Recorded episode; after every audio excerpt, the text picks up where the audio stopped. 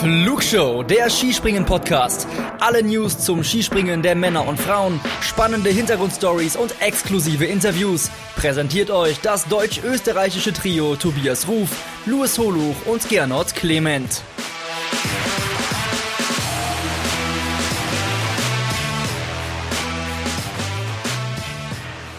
Hochbetrieb am Flugshow Airport. Schon ist die neue Folge wieder da und diesmal geht es wieder ums Damenskispringen. Ich bin Tobias Ruf und habe heute den Mann zu Gast, der die wirklich äh, sehr spannende und tiefgründige Folge diesmal mitproduziert hat mit unserer Gesprächspartnerin, der Ulrike Gräßler. Erstmal ein Hallo an dich. Servus, Luis Holuch. Hi. Servus, Tobi. Servus an alle da draußen. Genau. Also Luis, es war ja ursprünglich geplant und es war alles vorbereitet. Ihr müsst euch das so vorstellen, wenn wir Interviews machen, wenn wir die Zusage haben, dann treffen wir uns immer einen, zwei Tage vorher, machen genau detaillierte Ablaufpläne. Wie wollen wir die Sendung gestalten? Welche Themenschwerpunkte setzen wir? Wer übernimmt welche Themenbereiche? Luis haben wir alles gemacht. Also war super. Ich habe mich mega gefreut auf die Folge dann treffen wir uns so eine Viertelstunde vorher immer in unserem Video-Meeting, bevor dann äh, der entsprechende Gast dazukommt. Ja, wenn das Internet nicht will, wird es schwierig mit Videocalls. Also, Luis, musst du jetzt äh, berichten, was du mit der äh, Ulrike Gräßler besprochen hast. Vielleicht sagst du eingangs kurz, wer die Ulrike äh, Gräßler ist. Ähm, der Name wird wahrscheinlich nicht jedem Begriff sein, aber da steckt eine wahnsinnig spannende Geschichte dahinter. Und ja, Luis, da mein Internet nicht wollte und ich nicht mit dabei sein konnte, was mir wirklich von Herzen leid tut, weil ich mich sehr darauf gefreut hatte. Darfst du jetzt kurz einen Abriss machen? Wer ist die Uli und über was habt ihr gesprochen? Ja, sehr gerne. Also, Uli gehört zu der Pioniersgeneration von Skispringerinnen. Ähm, ja, hat auch schon im frühen Kindesalter mit dem äh, Skispringen angefangen, als es noch gar nicht so viele Mädchen gab, die diesen, diesen Sport überhaupt betrieben haben. Gehörte aber im Prinzip, seitdem sie ja Anfang äh, der 2000er in den internationalen Bereich eingestiegen ist, immer mit zur Weltspitze. Ähm, ihr größter Erfolg war 2009 der Vize-Weltmeistertitel bei der allerersten äh, Weltmeisterschaft, die es für die Damen überhaupt gab. Und wir haben uns jetzt quasi zum Anlass genommen, nachdem es das Damenskispringen jetzt 20 Jahre quasi als Wettkampfsport gibt, mal mit ihr so eine Zeitreise zu machen. Und im Grunde genommen ist sie ja perfekt dafür geeignet, weil sie, wie gesagt, seit Anfang an mit dabei war. Sie hat alle Schritte mit begleitet, von der Einführung des Continental Cups über die erste Weltmeisterschaft bis hin zur Einführung des Weltcups und der Olympischen Spiele und setzt sich natürlich auch mit den aktuellen Fragen im Damen-Skispringen auseinander. Ähm, hat zu allem auch, wie ich finde, eine sehr klare Meinung. Äh, war immer spannend, ihr zuzuhören und vor allem auch sehr interessant zu sehen, ja, wie sich das, wie sich der Sport allgemein entwickelt hat, äh, was so die kleinen Anfänge waren, womit, wo wir mittlerweile sind, aber wohin der Weg auch noch gehen kann. Und über all das äh, haben wir sehr lange, sehr ausführlich und sehr interessant gesprochen. Das klingt hervorragend und dann würde ich sagen, gehen wir direkt rein, weil da gibt es sehr, sehr viele Themen, die auf dem Tisch liegen. Viel Spaß!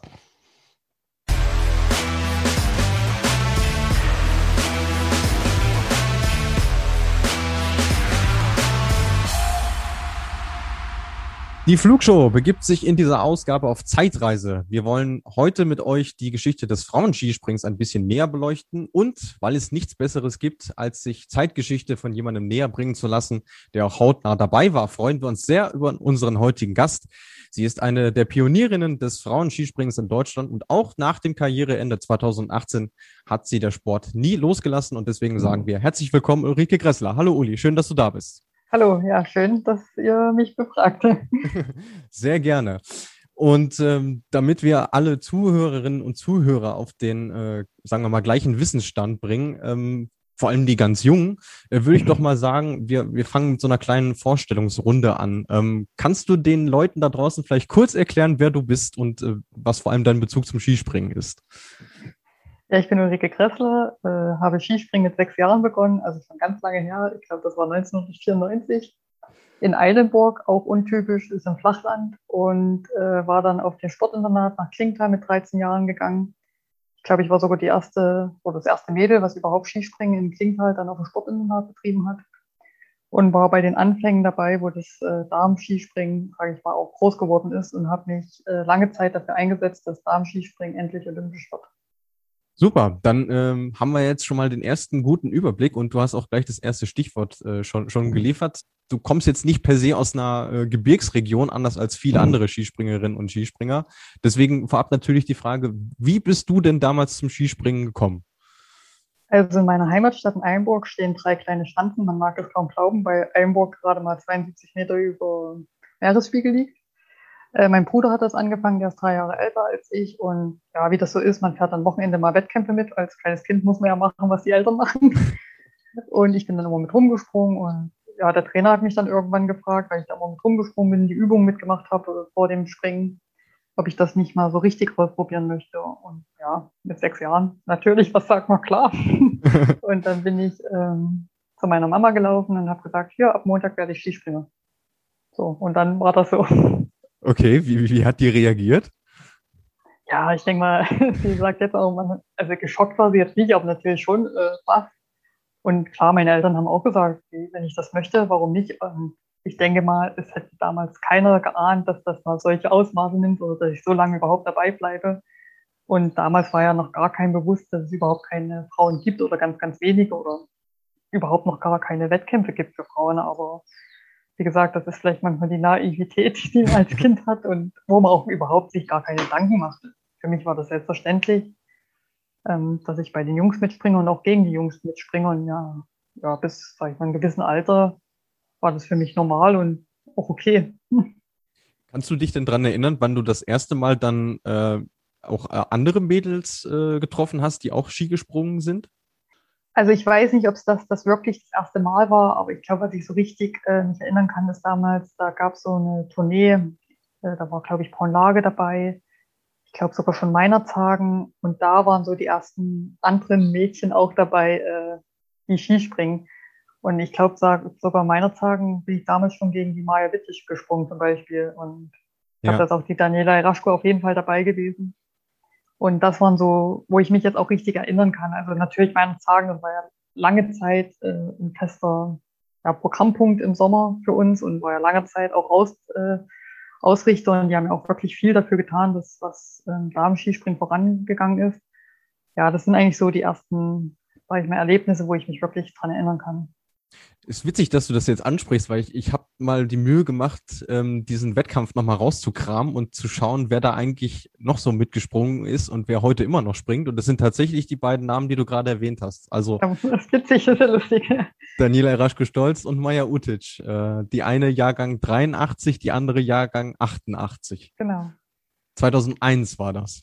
Lang ja, genau. Ist ja, ja. Das, dann meinte ich den Wettkampf. Ja. Ich glaube, gewonnen hat nämlich ein Nicole Hauer. Das war auch äh, zumindest äh, ein Wettkampf mal, das weiß ich noch. Genau, das war das Jahr davor sogar. Ja, ja richtig, ja. genau. 2001 ist auch ein gutes Stichwort, das hast du eben auch schon erwähnt. Du bist dann äh, aus deiner Heimat Eilenburg nach Klingenthal gegangen, ins, ins Sportinternat. Ähm, erstmal die Frage, wie, wie, wie kam es überhaupt dazu?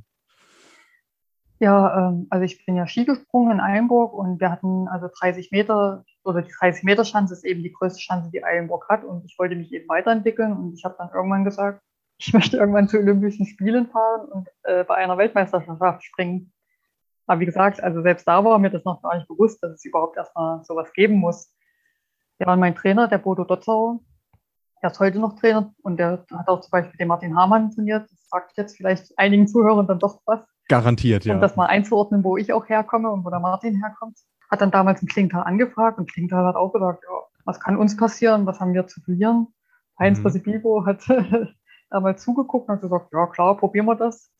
Und dann bin ich eigentlich mitten, also holter die Polter, innerhalb von einer Woche dann eigentlich auf Ski danach nach Klingenthal gewechselt. Ich hatte so ein Schnuppertrainingslager in Oberhof und bin dann, äh, am, das kann man sich auch gut merken, am 11.11. .11. war mein erster Tag auf dem Skiinternat in Klingenthal. Also auch gar nicht Herbstferien oder äh, Halbjahreswechsel oder so, einfach mitten rein und ja, und dann bin ich da geblieben und dass ich da wirklich dann mal mein Abitur äh, später mache, das hätte man vielleicht auch nicht so erwartet oder gedacht. Mhm, und, und rückblickend äh, würdest du wahrscheinlich auch sagen, dass das die absolut goldrichtige äh, Entscheidung war, oder? Ja, man weiß ja nie, was äh, sonst im Leben passiert wäre, aber ich denke, ja, allein, dass ich da mein Abitur so gut gemacht habe. Ich weiß nicht, ob ich das zu Hause die Möglichkeit so gehabt hätte, weil äh, Französisch war ich leider nicht so gut. Und klingt halt, die haben schon sehr darauf geachtet, dass auch die Sportler gut in der Schule sind und haben sich dann noch ein bisschen spezielle Zeit genommen. Und das, also das erzähle ich wirklich oft, dass ich glaube ich, äh, ohne Klingtal weiß ich nicht, ob ich mein Abitur so gut gemacht hätte. Mhm. Ja, ist ein äh, super Kompliment und vor allem auch ähm, schön zu sehen, dass die äh, schon zu der Zeit so ein bisschen fortschrittlicher gedacht haben, als, als so manch anderer das heute noch tut. Also ja, ja aber klingt halt wirklich Vorreiter. Also mhm. ähm, Heinz Vivo, also ich habe heute noch mit ihm Kontakt, das war aber nicht immer leicht. Er war halt auch schon ein älterer Trainer, noch aus einer sehr alten Schule. Also ich hatte, glaube ich, manchmal eine sehr harte Schule. Also das sagen auch so ehemalige Springerin, die Karina hat das auch Mal gesagt, wie ich das da gemacht habe. Aber irgendwo hat es einer noch weitergebracht. Aber im Endeffekt habe ich heute noch Kontakt zu ihm, sporadisch, aber immer mal, gerade zum Geburtstagen und auch mal zwischendrin. Und ja, ich weiß schon, weil ich da Klingt halt zu verdanken habe. Ich bin ja dann auch für den Verein gesprungen und ähm, ja, erwähne das auch gerne, dass ich dort war und probiere natürlich auch, wenn es geht, immer mal wieder nach Klingenthal zu fahren und habe da auch noch ein paar Anlaufpunkte. Klar, die Zeit, es wird immer knapper. Man hat ja hier seinen Alltag jetzt auch. Ja. Aber wie gesagt, wenn ich in Klingenthal bin, probiere ich schon noch die einen oder anderen zu besuchen oder freue mich dann natürlich an der Schanze, wenn ich auch zum Beispiel alte Lehrer treffe oder ja, alte Vereinsmitglieder. Ja, das berichten ja viele, die, äh, die da mal ähm, aufs Internat gegangen sind oder auch nur gesprungen sind. Das ist ja irgendwie schon, äh, schon, also die Welt ist klein in Klingenthal. War ja auch der Ort, wo wir uns das letzte Mal gesehen haben, vor drei Jahren. Man mag es kaum glauben. Oh, wenn du das sagst. Ja, ja, doch. Sommer Grand Prix 2018, das weiß ich noch, ja. Da wo das Springen dann, wo beide Springen abgesagt worden sind. Wegen, Ach, jetzt wegen ja, Wind. wo ich kommentieren sollte mit. Genau, ja, genau, ja, richtig. Ja, das leider, das stimmt. Das hat mir natürlich Spaß gemacht. Dann äh, machen wir nochmal einen kleinen Zeitsprung, denn äh, wir sind jetzt in einer Phase nach 2001, wo ja, ich glaube auch in der breiten Öffentlichkeit noch nicht so wirklich bekannt war, dass es Frauenskispringen überhaupt gibt. Ähm, kannst du uns vielleicht so einen Einblick geben, wie das damals organisiert war? Also was habt ihr für Wettkämpfe gemacht? Ähm, Gab es äh, überhaupt sowas wie eine Förderung, so wie es das heute gibt? Wie muss man sich das Leben als Skispringerin Anfang der 2000er Jahre vorstellen?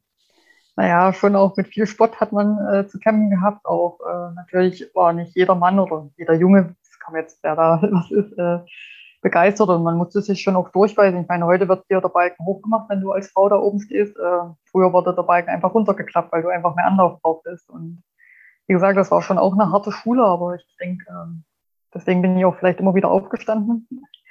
aber ich hatte genauso, man hat sich auch irgendwann Respekt irgendwo mit äh, ersprungen, sage ich mal. Und man wurde ja auch als Mensch gesehen. Und ja, zum Anfang gab es keine Förderung. Ich weiß auch meine Eltern, ich glaube, die haben finanziell jetzt auch keine Förderung bekommen, wie das jetzt selbstverständlich ist, oder dass es einen Kader gab. Das gab es ja, glaube ich, erst, hm, wenn ich jetzt mich nicht täusche, 2004, die erste Nationalmannschaft, die gegründet wurde. Mhm. Wo wir dann auch erstmal überhaupt mal eine Jacke bekommen haben. Davor war halt alles privat.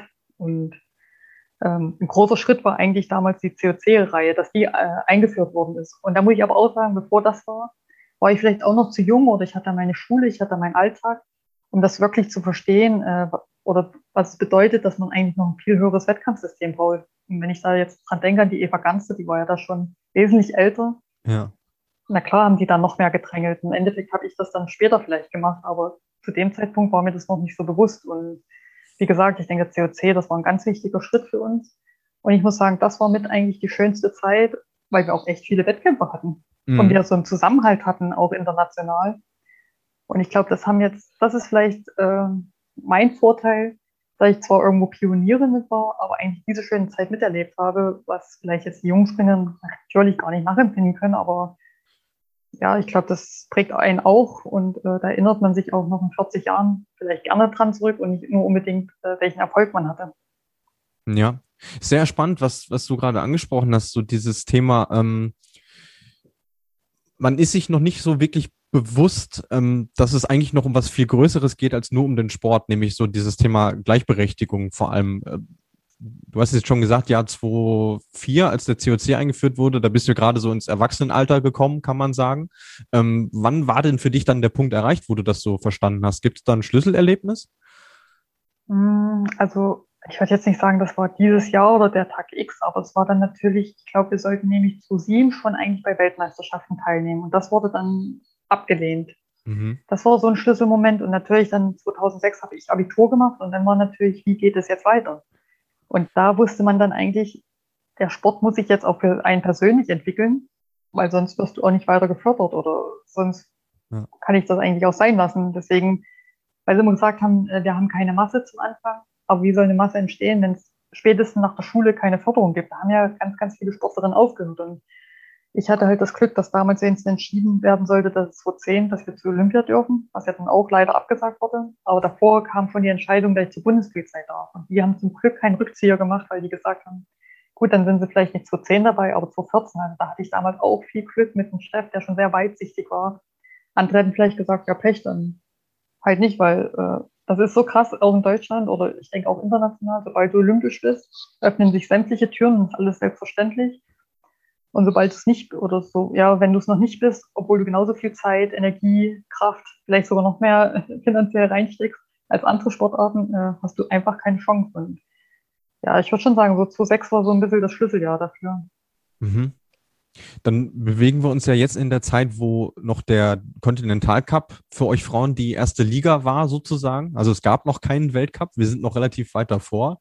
Ich finde, das Bemerkenswerteste ist eigentlich, dass es auch da so, eine, so eine Art Generationenwechsel gab ähm, hinsichtlich der Ausrichter. Also da waren viele ähm, Orte noch im Kalender, die heute gar nicht mehr auftauchen. Das finde ich immer so bemerkenswert, wenn man, wenn man sich das mal anschaut. Ähm, aber du warst zu der Zeit ja sehr erfolgreich, hast 53 Mal ähm, das Podest erklommen, 15 Springen sogar gewonnen und warst zweimal zweit in der Gesamtwertung.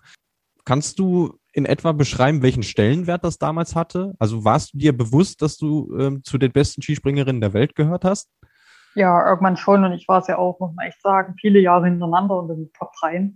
Mhm. Und dann, ich glaube, das eine Jahr hätte ich sogar, äh, ich sag mal, COC Winter gesamt gewonnen, aber damals wurde immer noch COC Sommer und COC Winter zusammengezählt. Das war immer ein bisschen mein Pech, weil ich im Sommer meistens nicht ganz so gut war. Und ähm, ich glaube, da hätte ich sogar mal einen Gesamtsieg sogar ge geschafft.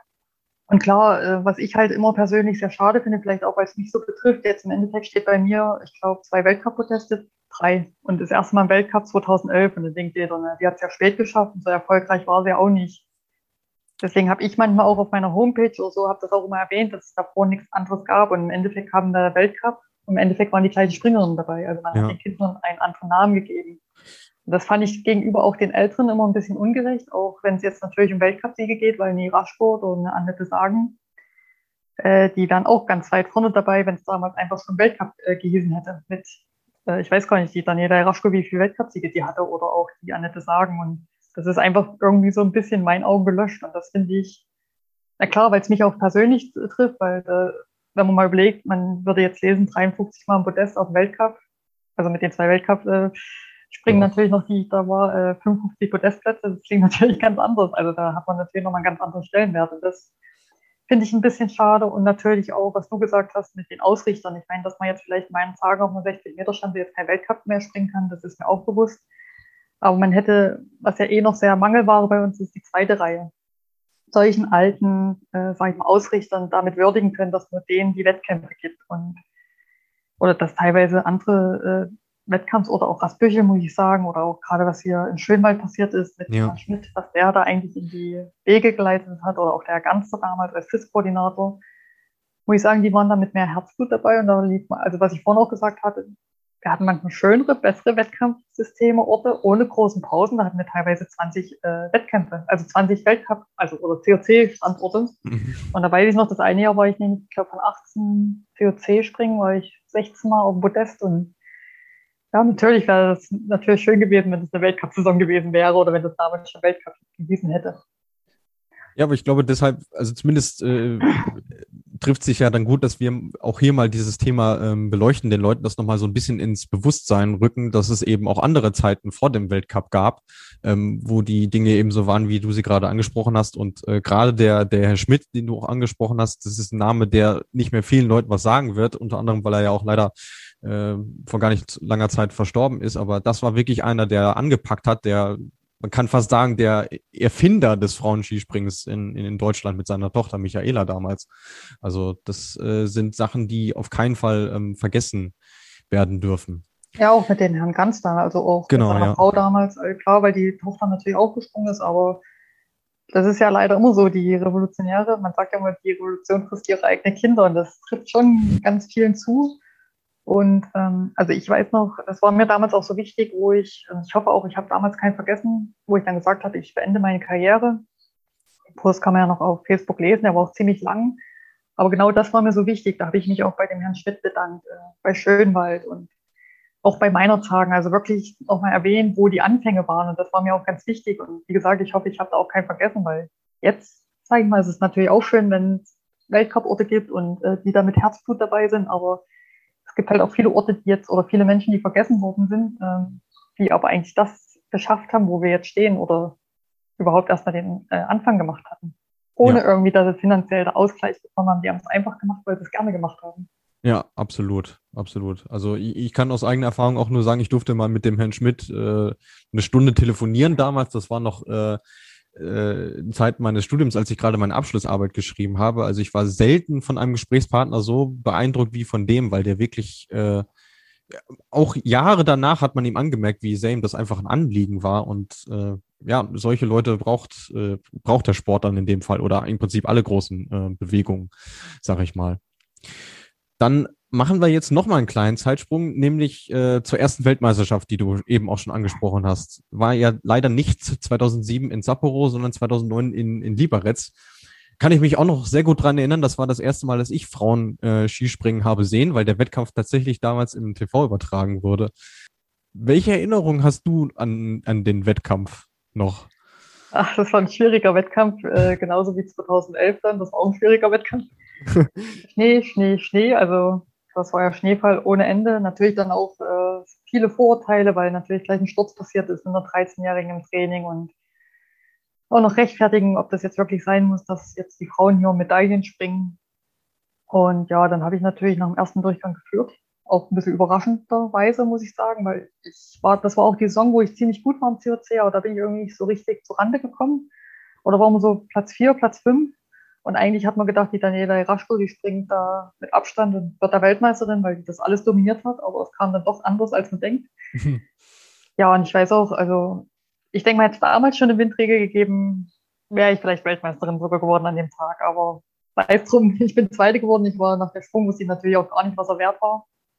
Und es hat natürlich auch gerade, äh, ich weiß noch, Daniel Vogler wollte eigentlich gleich noch bessere Bedingungen kriegen im zweiten Durchgang. Und äh, der Christian Bruder hat damals gesagt, jetzt wink ab, weil die Spur schneit zu. Mhm. Und das war schon auch ein bisschen grenzwertig, glaube ich, der zweite Durchgang. Ja, dann habe ich einen guten Sprung gemacht und bin dann Zweite geworden. Natürlich riesig gefreut. Klar, manchmal denke ich so im Nachhinein, Mensch, hätte Lindsay Wendt vielleicht nicht den ganz so guten Aufwind gehabt, wäre ich die erste Weltmeisterin geworden. Aber ich war halt öfters mal gerne Platz zwei. Das ist so ein bisschen, hatte ich in meiner Karriere oft durchgezogen. Wenn man jetzt, sage ich gerade mal COC-Ergebnisse sieht, wie oft die auf Platz zwei war, ja. äh, dann weiß man, glaube ich, was ich meine.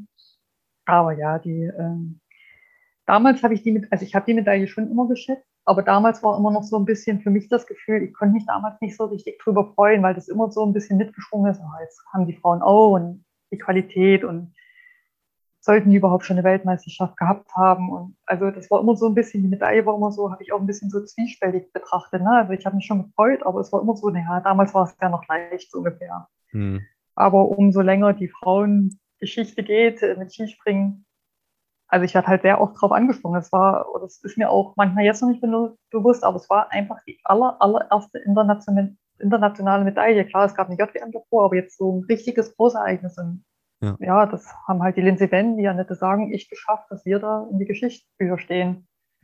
Und äh, das war halt, ich meine, der Olympiasieg von der Carina, das war auch was Historisches und das wird auch immer erwähnt. Das wird, aber ich glaube, so an zweiten, dritten kann man sich schon gar nicht mehr so erinnern. Aber dadurch, dass das wirklich die aller, allererste Medaille war für uns, äh, glaube ich, werden da alle drei immer noch regelmäßig drauf angesprochen. Ja, definitiv. Hast du denn durch diese, durch diesen Erfolg dann auch gemerkt, dass sich bei dir was verändert hat? Also hast du gemerkt, dass du zum Beispiel mehr Anfragen bekommen hast oder lief das damals immer noch so ein bisschen unter dem Radar sogar? Also ein bisschen was hat sich schon verändert. Allein, dass jetzt äh, man Management danach hatte oder Anfragen hatte, weil dann natürlich erkannt wurde, dass es doch Potenzial hat. Also Weltmeisterschaft so, so zwiespältig, wie das alles anfing und mit so viel Vorteilen, aber es hat trotzdem einen Ruck gegeben. Und es war dann, man wusste, es ist jetzt nur eine Frage der Zeit, irgendwann wird es olympisch. Man wusste, bei der nächsten Weltmeisterschaft sind wir wieder dabei. Der Anfang war gemacht und natürlich hat man dann ein anderes Bild gehabt. Und ähm, ich hab, weiß nur, dass ich unbedingt 2010 zeigen wollte, dass die Medaille verdient war und dass ich wieder gut sein möchte. Und das war ja wirklich meine aller, allerbeste Saison, die ich hatte. Ja, und schade, dass es da nicht schon olympisch war. Das ich, also klar, das ist nicht dann eine Garantie, dass man da eine Medaille gewinnt dann 2010. Aber ich denke mal, ich wäre als Favoritin gefahren, weil ich bin im Februar, habe ich auch noch das COC-Springen in Villach gewonnen. Und äh, wir waren ja auch in Vancouver davor und mhm. die Schanze lag mir auch sehr gut und ja, wer weiß, wie es manchmal gekommen wäre, wenn es 2010 schon Olympische Spiele gewesen wären. Aber wie gesagt, das, natürlich, es hätte auch ganz anders kommen können. Das ist äh, hypothetisch, ja, absolut. Ja. Aber das ist genau der nächste äh, Punkt, der, der ja so ein bisschen auch äh, Teil der äh, Geschichte des Frauenskisprings ist, auch äh, so ein Aspekt, der sicherlich auch nicht vielen Leuten äh, bekannt sein wird. Ähm, ihr habt damals sehr hart dafür gekämpft, dass die Olympischen Spiele ähm, das Frauenskispringen mit ins Programm aufnehmen, seid sogar, oder ein paar von euch sind sogar vor Gericht gegangen, was letztendlich leider Gottes ja gescheitert ist, wie wir wissen. Ähm, wie hast du das damals äh, miterlebt, was da passiert ist? Ähm, oder wie ist das einzuordnen jetzt im Nachhinein auch? Ja, ich denke manchmal selber, dass ich da so mutig war. Ich weiß auch, wir haben da so viel auf Englisch gemacht. Mein Englisch ist wirklich nicht so gut. Aber irgendwie, und dann ist das ja noch nebenher gelaufen, neben Weltmeisterschaft 2009. Also das war eh schon, wo schon viel, viel mehr Medienanfragen waren, was für uns ja eh ganz neu war oder für mich dann. Und natürlich ist alles auf mich eingeprasselt, weil ich war damals Deutschland Nummer eins. Also das, dass ich das im Nachhinein auch so, weil oft ist es ja dann doch ein Favoritensterben, wenn man irgendwo mit dazu zählt und das auch gar nicht so kennt. Aber ich habe das damals irgendwie gemacht. Und ähm, dann, wie gesagt, war natürlich das mit dem Gericht, wo, wo ich auch nicht so wusste, man wollte sich auch nicht zu sehr auflehnen, weil natürlich wollte man ja weiter Skispringen und starten und auch im Skiverband wusste man auch immer nicht, ob das so gern gesehen wird. Und es ist ja immer so, wenn man sich gegen was aufbäumt, vor allem gegen großen Verband, das ist ja nicht immer nur Gönner. Und aber ich habe das dann irgendwie gemacht und ja, viel auf Englisch, das hat sich irgendwie so ergeben. Also ich habe auch noch die ganzen E-Mails, das ist eigentlich ganz lustig. Habe zwar nie wieder gelesen, aber ich habe noch den ganzen E-Mail-Verkehr von damals. Und äh, mit dem einen, das war der Vic Metter, wir waren ja damals auch ein paar Mal im COC äh, in Salt Lake City drüben. Ich sage ja, das war echt eine schöne Zeit, die COC-Zeit. Mit denen habe ich heute noch Kontakt. Also das ist dann auch wieder lustig. Und ja, das sind vielleicht noch die Momente, die einen vielleicht ja, doch manchmal vielleicht sogar mehr wert sind als vielleicht der ein oder andere Erfolg. Wenn es jetzt heute um solche Entwicklungen geht, ähm, stellt man ja schon fest, dass man sich dann nicht unbedingt ähm, einig ist. Man kommt auch spät, wir kommen später auch nochmal zu einem anderen Thema, ähm, wo wir das nochmal aufgreifen können. War das denn damals unter euch quasi Konsens, dass alle gesagt haben, ja, wir, wir wollen jetzt auch Olympia und wir, wir ziehen alle möglichen Mittel dazu Rate? Oder gab es auch welche, die gesagt haben, oh, wartet mal noch ein bisschen? Naja, ich weiß ja nicht, wer alles angefragt worden ist. es haben bestimmt auch Sportler gesagt, erstens, oh nee, das ist mir zu heiß oder hm. vielleicht auch vom Verband, vielleicht die so eine, sag ich mal, Wunschsperre bekommen haben. Das weiß ich ja jetzt nicht wirklich. Man muss sagen, man hat echt viel den Amerikanern zu fangen. Im Endeffekt ist die nordische Kombination gerade auch so dass ja die Amerikanerin da wieder den ersten großen Schritt gemacht haben. Es hat mir auch ein bisschen leid für die Tara Modes, dass sie da keine Medaille in Oberstdorf gewonnen hat. Aber es ist ja jetzt ein anderes Thema, dass die Amerikanerin einfach und einfach damals die drei erfolgreichsten Springerinnen mitgefragt haben. Ich weiß, Sie ja nicht sagen, mit Daniela Raschko und ich, wir haben ja auf jeden Fall mitgemacht und die Amerikanerin eben. Und ähm, ja, da, also das ist vielleicht so mit der größte Erfolg gewesen, dass wir eigentlich dazu beigetragen haben, dass die Sportart jetzt dort ist, wo sie ist und ja, ich hoffe, dass, dass gerade die jungen Athletinnen oder auch die schon länger dabei sind, das hoffentlich noch wissen oder nicht vergessen, wer eigentlich dazu mit beigetragen hat. Hm. Wir sind fast auch alle Springerinnen, die nicht mehr springen, außer die Daniela Raschko, aber die ist ja eh äh, ein Wahnsinn. ein, ein Ausnahmefall ja. in jeder Hinsicht, ja, absolut. Dann springen wir jetzt in die Saison 11, 12, denn dann war es endlich soweit. Ihr, ähm, ihr habt eure erste Weltcup-Saison äh, bestreiten dürfen, vor zehn Jahren. Also äh, das Jubiläumsjahr ist jetzt äh, schon im vollen Gange. Im Dezember ist es dann soweit. Das war auch die Saison, in der du deine zwei Podestplätze geholt hast und vierte äh, in der Gesamtwertung ähm, geworden bist. Eine Frage, die vor allem äh, der liebe Tobi in unserer Vorbereitung aufgeworfen hat, war, hat sich durch die Einführung dieses Weltcups wirklich was verändert? Also es klingt ja erstmal wie ein Meilenstein für das Frauenskispringen, aber war es zu der Zeit auch einer? Doch, auf jeden Fall. Also ich sage mal, für uns Athleten, was ich vorhin schon gesagt habe, war es, naja gut, jetzt heißt es halt Weltcup und nicht mehr COC, weil es waren die gleichen Athletinnen dabei. Man hat aber gemerkt, es sind weniger Austragungsorte, weil natürlich, äh, ich denke mal, dass für einen Austragungsort im Weltcup natürlich finanziell nochmal eine viel, viel höhere Hürde ist oder Hürde als so ein COC. Und äh, das fand ich damals ein bisschen schade. Und äh, ich denke mal, hätten wir auch ein paar mehr Weltcups gerade zum Anfang gehabt, äh, wäre ich vielleicht auch Dritte geworden im Gesamtweltcup. Hm. Ich hatte ja da auch, glaube ich, das Kunststück hingebracht, da viermal oder fünfmal Vierte hintereinander zu werden. und im Endeffekt haben mir ja nur ein paar Punkte gefehlt auf den gesamten, also auf Gesamtplatz drei. Aber so, ja, es war auf jeden Fall ein Meilenstein. Man hat das auch dann erkannt äh, beim Skiverband. Äh, man hat ja da immer im Oktober, November die Einkleidung, wo auch der goldene Ski verliehen wird. Den habe ich damals 2009 bekommen, aber da weiß ich, dass sich da auch viele eingesetzt haben, was der Skiverband damals nicht machen wollte. Und dann ab 2011, 2012 war es eigentlich gang und gäbe, dass auch der goldene Ski für uns vergeben worden ist. Und ich habe den zweimal gewonnen. Aber ich denke mal, wenn ich jetzt meine Karriere so rückblickend sehe und der immer schon hätte vergeben worden wäre, ja, dann hätte ich da bestimmt noch drei Exemplare mehr oben liegen. Aber es ist jetzt auch nicht so wichtig. Da sieht man halt, wie sich das dann entwickelt. Ne? Also, obwohl es ja gerade im ersten Jahr gefühlt nichts anderes war. Ja. Ich denke, das ging allen Teilnehmern so. Außer die jetzt wirklich ganz jung, ganz frisch dabei waren.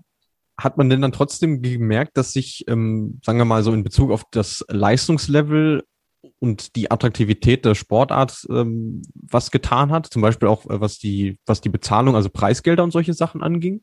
Oder kam ja, das erst nach und nach? Also das kam schon nach und nach, aber man hat gemerkt, ich meine, wir hatten damals den vom Verband eben den Sponsor auf dem Kopf, den wir haben tragen müssen. Aber man hat auch gemerkt, auf einmal hatten ganz viele Athleten auf einmal einen guten Kopfsponsor. Und das ist ja, weil es eben Fernsehzeiten gab. Man hat auch gemerkt, und man hat auch gemerkt von Jahr zu Jahr, jeder Verband, was auch natürlich normal ist, es wurde immer mehr Konkurrenz. Also man war davor auch Konkurrenz. Aber gerade so, ich sag mal, die ältere Garde, die sich schon aus COC-Zeiten zehn Jahre kannte, die hat trotzdem mal noch getroffen und zusammengesetzt. Und ich glaube, ich weiß gar nicht, ob es das heute überhaupt noch so gibt.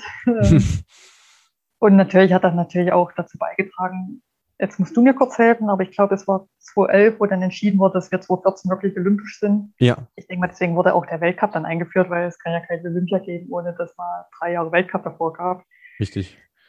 Und da, ab da hat man auch gemerkt, dass natürlich ganz, ganz andere Türen offen sind, dass äh, ja, mehr gefördert wird, besser gefördert. Und auf einmal wussten die Verbände, spätestens drei Jahren geht es trotzdem um eine olympische Medaille, die wir haben können oder nicht haben können. Und jetzt ist es ja, was ich auch schon immer gefordert habe mit dem Teamwettkampf, das hätte schon viel eher kommen müssen, weil ich sage auch, na klar, sagt jede Nation, mir reichen ein, zwei gute Springerinnen, weil es wird eh nur drei Medaillen vergeben. Da brauche ich jetzt nicht sechs gute Springerinnen im Team. Aber habe ich einen Teamwettkampf und es wird noch eine Medaille vergeben, dann brauche ich wenigstens mal fünf gute Springerinnen, wenn nicht sogar acht. Mhm. Dass du aus, und ähm, das, das habe ich auch mal gesagt. Du kannst ja auch nur fördern und Nachwuchs heranbringen oder weiter fördern, wenn auch die Gegebenheiten dafür da sind. Und deswegen war es eigentlich schade, dass der Teamwettkampf auch so lange hat auf sich warten lassen, zumal sie ja in COC-Zeiten schon hatten und es da schon spannende Wettkämpfe gab. Also es wird ja auch immer vergessen, dass, äh, sag mal, ja, Teamspringen ist so neu, aber eigentlich gab es den ja schon vor 10, 15 Jahren, wo das schon gemacht wurde, parallel.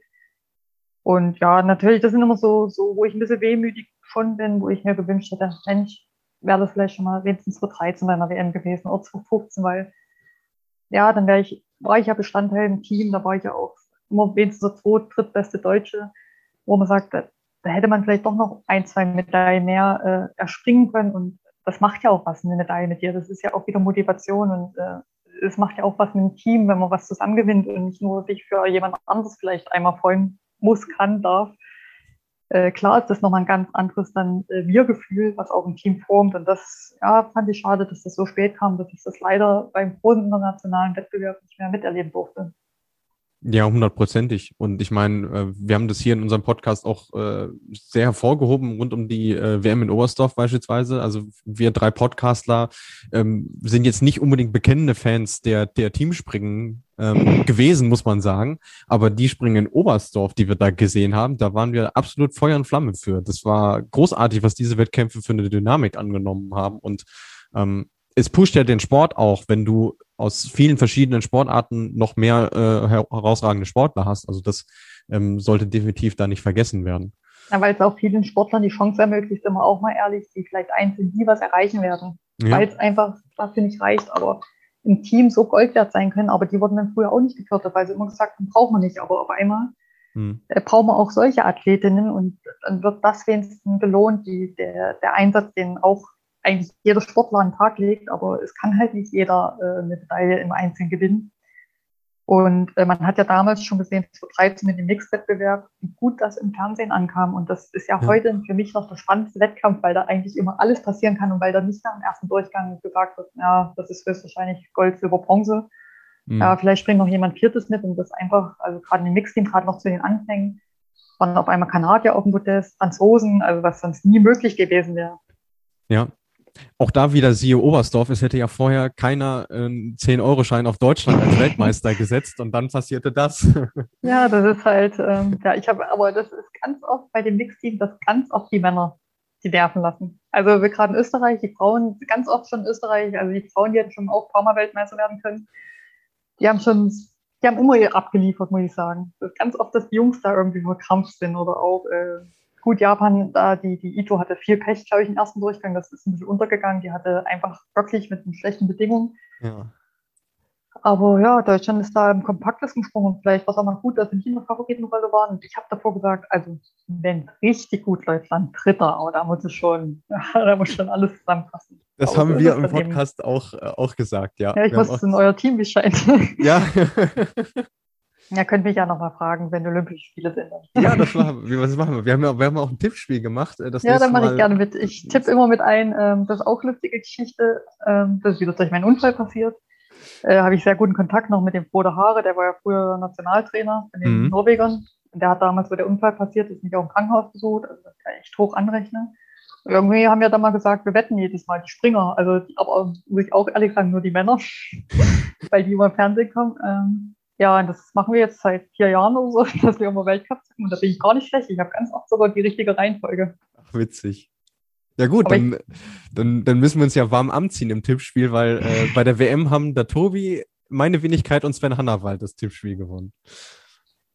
Ja, aber wie gesagt, das ist, wenn man es dann unter Druck macht, dann ist am besten man wirklich, das habe ich auch gelernt, das erste Bauchgefühl, das passt meistens. Ja, hundertprozentig, ja. Gut, dann kommen wir jetzt zum ja, wohl größten Meilenstein der äh, Geschichte des Frauenskisprings. Olympische Spiele in Sochi 2014. Jetzt natürlich nicht der typischste aller Wintersportorte, mhm. aber ihr wart dabei. Ähm, war für dich eine relativ turbulente Zeit. Du warst auch, sagen wir mal, nicht in Idealform. Ich denke mal, das kann man so, kann man so sagen. Ähm, ja, wie hast du das trotzdem alles erlebt damals?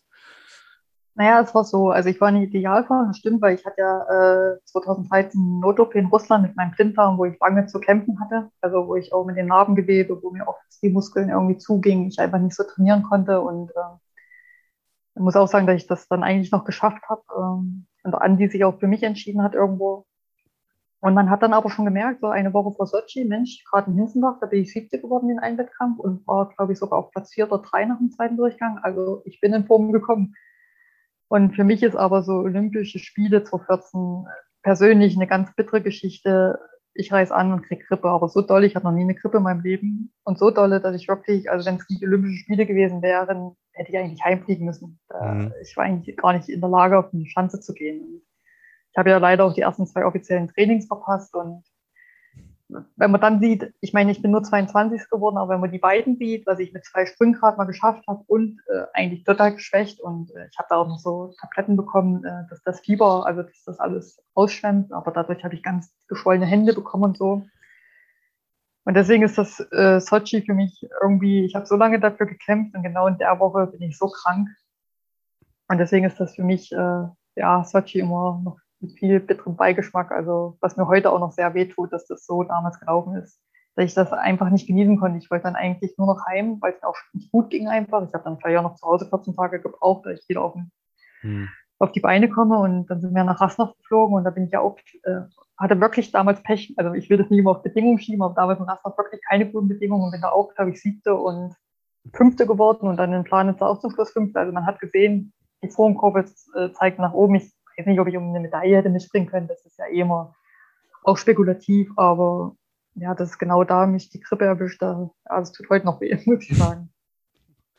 Deswegen konnte ich das damals nicht genießen. Also ich hätte es gerne nochmal erlebt, Olympische Spiele im vollen Bewusstsein, äh, mit voller mhm. Gesundheit. Ich habe immer gesagt, eine Erkältung hätte es ja auch getan. Aber es war halt leider doch eine Grippe mit 40 Grad Fieber und das äh, nicht nur einen Tag, sondern wirklich fast jeden Tag. Und oh. Jeder, der mal eine Grippe hatte, und das hatten ja die letzten, im letzten Jahr viele, mhm. äh, weiß dann, wie es ein äh, ging oder ja. geht.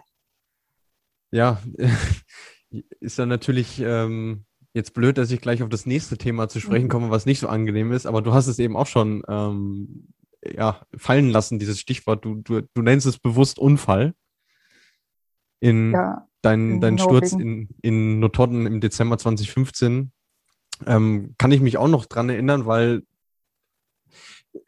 das war dieses Wochenende, wo es parallel keinen Weltcup gab. Das heißt, man, man konnte sich dann, wenn man so Skisprung-Nerd ist, man konnte sich damit beschäftigen.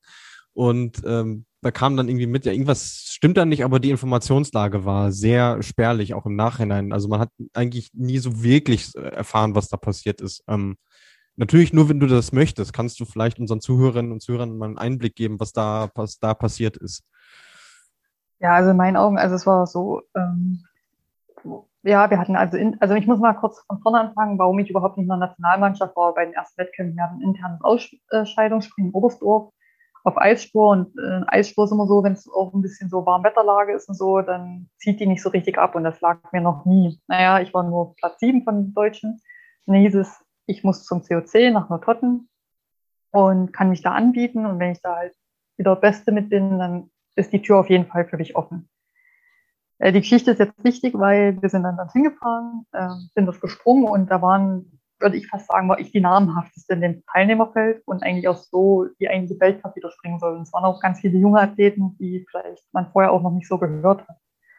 Und im Training bin ich schon eher so, naja, mit angezogener Handbremse, wie man so schön sagt, da war ich eh immer so der Typ, vielleicht auch so ein bisschen Karl Geiger-Typ, im Training nie das gezeigt, was man vielleicht wirklich kann, was mir auch zum Schluss immer manchmal ein bisschen zum Verhängnis wurde. Und dann habe ich schon immer gesagt, wir machen zu viel Anlauf. Und naja, an dem Tag, wo dann der Wettkampf war, Eiskanal, was mir eigentlich super liegt, eigentlich schön und äh, fast Vollstart gefahren. Und ich war ja früher schon zu COC-Zeiten ganz oft mit Tottenham. An der Schanze wurde auch nichts verändert damals. Mhm. Und ich weiß noch ungefähr, wo wir immer gestartet sind. Auf jeden Fall nicht dort. Und ich wusste, dass auch, wenn wir dort 90 Meter springen, schon weite Sprünge sind, weil es schwer ist zu stehen. Ja, und wir sind da fast Vollstart gefahren und ich hatte noch vor meinem Sprung überlegt, ob ich runtergehe persönlich. Aber ich wusste, es gibt irgendwie an dem Tag keine Windpunkte, keine Plus-Minus-Punkte, sonst hätte ich mich vielleicht sogar eher getraut. Und für mich war ganz wichtig, dass ich wieder, ich wollte unbedingt wieder im A-Team sein, ich wollte den COC gewinnen. Und eigentlich deswegen hat man ja eine Jury, dass die die Sportler schützt und sagt, es wird halt nach der besten äh, der Anlauf festgelegt und nicht, dass es ein attraktiver Wettkampf wird. Und ich denke, hätte man das wirklich gemacht an dem Tag, sich nach mir ausgerichtet, dann wäre man bestimmt vier, fünf Luken tiefer gestartet. Dann wäre ich vielleicht im Wettkampf 94 Meter gesprungen und die anderen vielleicht 70 wäre kein schöner Wettkampf, aber man hätte mich geschützt und ja. Sei es drum, es war zu viel Anlauf. Mein Trainer hat abgewungen, ich habe losgelassen. Wie gesagt, man ist ja Sportler und ich habe schon beim Absprung gemerkt, es geht viel zu weit. Also das hatte ich noch nie. Ich muss wohl gleich aufgemacht haben, das weiß ich gar nicht. Und dann bin ich halt aus bei 100 Metern noch aus zwei Meter Luftstand äh, dann tiefer Hocke gelandet und habe mich dann auch gleich überschlagen und äh, ja, ich weiß noch genau, ich bin in tiefer Hocke, dann tat, also habe ich gleich gemerkt in den Knie, ich muss auch aufgeschrien haben und dann bestimmt, weil ich es nicht mehr halten konnte oder weil solche Kräfte gewirkt haben, hat sich dann rechts äh, auf die Seite gebeutelt und ich hatte auch noch meinen Skier dran bis zum Schluss. Das ist halt wieder die Stabbindung, was ja auch gerade immer sehr thematisiert wird. Also bis zum Schluss auch die Skier dran, also dann weiß man auch, was das für eine Hebelwirkung war und ich habe da schon gewusst, dass äh, ja, viel kaputt ist, nicht nur das Knie und dass es mir nicht gut geht. Und die Krux war ja noch, es war kein Notarzt da, kein Hubschrauber. Äh, es hat, glaube ich, noch über eine Stunde gedauert, dass überhaupt äh, ein Arzt kam. Mhm. Man muss sich nur vorstellen, hätte ich vielleicht was, was ich einen Riss in der Milz gehabt oder gerade, wenn man weiß, was ich für Verletzungen gehabt habe, hätte das leider noch ganz anders ausgehen können. Und ja, ich, in meinen Augen hat damals die Jury nicht gut entschieden. Ja. Und man muss ja auch dazu sagen, du warst leider auch nicht die Einzige, die es da ähm, erwischt hatte. Das kam ja noch dazu. Ja, das war ja eh schon das auch, äh, also eigentlich hätte die Jury wenigstens im Wettkampf reagieren müssen und wenn sie wenigstens nur eine Luke mal runtergegangen wären, weil die haben eigentlich schon gesehen, dass die, sag ich mal, die noch gar nicht so oft im Wettkampf waren, die springen schon 95 Meter. Aber wo soll ich noch hinspringen? Ich bin im Probe, glaube ich, auch, ich weiß nicht mehr genau, auch um die 95 Meter, aber auch angezogene Handbremse, noch keinen guten Anzug und nichts. Also mhm. ich hätte an dem Tag locker vier, fünf Lugen tiefer fahren können. Und äh, das ist ja, was man auch immer so sagt, klar, man kann auf einer Schanze richtig weit springen, manchmal auch über Schanzenrekord, was ja wo man denkt, das geht eigentlich gar nicht mehr, weil man die Sprünge ausfliegen kann. Also wenn man ganz flach reinkommt, sieht man auch bei Männern, aber wenn man richtig hoch reinkommt, Weil entweder man, der Typ ist ja so hoch, also wie der Kubatski zum Beispiel, kommt ja immer aus einer relativ hohen Höhe. Oder weil einfach man zu viel Anlauf hatte, dann kann man solche Sprünge nicht stehen, weil Nototten haben dann auch gesagt, ja, das ist ja Standrekord 102 und ich bin ja nur 100 Meter, aber dass ich den Sprung abgebrochen habe und mhm. eigentlich gar keine Chance hatte. Ja, ja. Ja das war, hm. das war vielleicht auch, also es, ich, es ist lustig, ich hatte heute erst ein Interview äh, zu einem anderen Thema, da haben sie mich auch so gefragt, was so mein, äh, mein größter Erfolg war in der Sportart. Klar habe ich da gesagt, Vize-Weltmeisterin und Mixteam-Medaille, aber ich sage, ich glaube, mein ähm, größter persönlicher Erfolg war vielleicht sogar das, dass ich das geschafft habe, äh, nach diesem Unfall, nach diesem Sturz wiederzukommen und das nicht mal schlecht.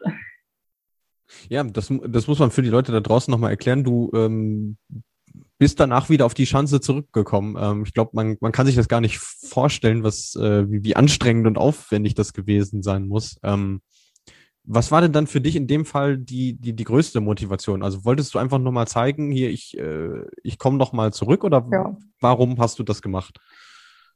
Naja, einerseits zeigen, dass ich noch gut Skispringen kann und auch, ich wollte so nicht aufhören, weil ich glaube, das hätte ich ja.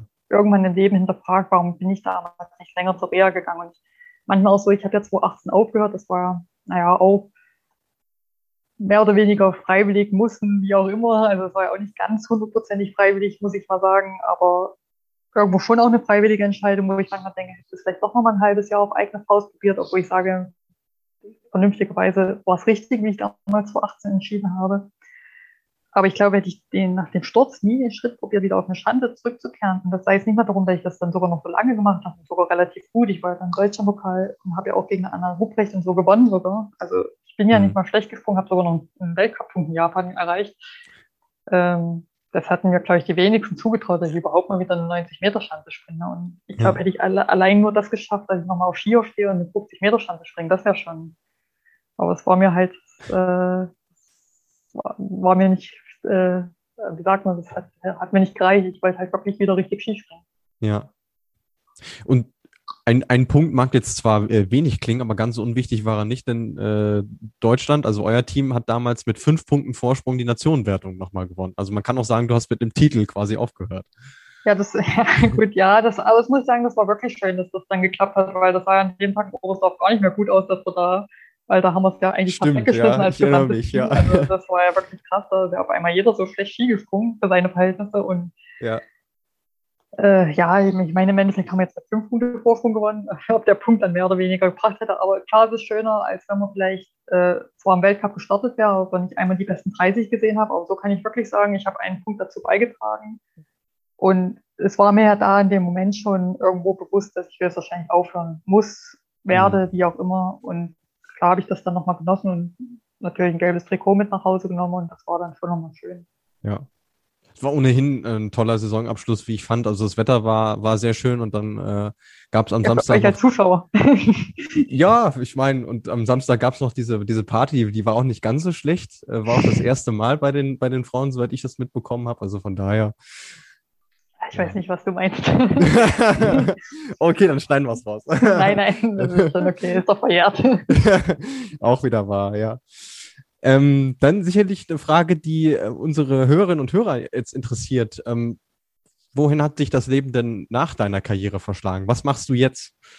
Naja, ist eigentlich auch ganz lustig. Eigentlich äh, muss ich selber sagen im Nachhinein, das lief eigentlich, also man hätte es vielleicht besser gar nicht schreiben können, wenn man jetzt so persönlich mal sieht, was ich in den drei Jahren jetzt geschafft habe oder auch äh, vollbracht habe. Ähm, ja, ich hatte dann 2018 halt erstmal noch mein Schlüsselbein operieren lassen, also kam endlich die große Platte raus und es war echt eine Erleichterung auch danach.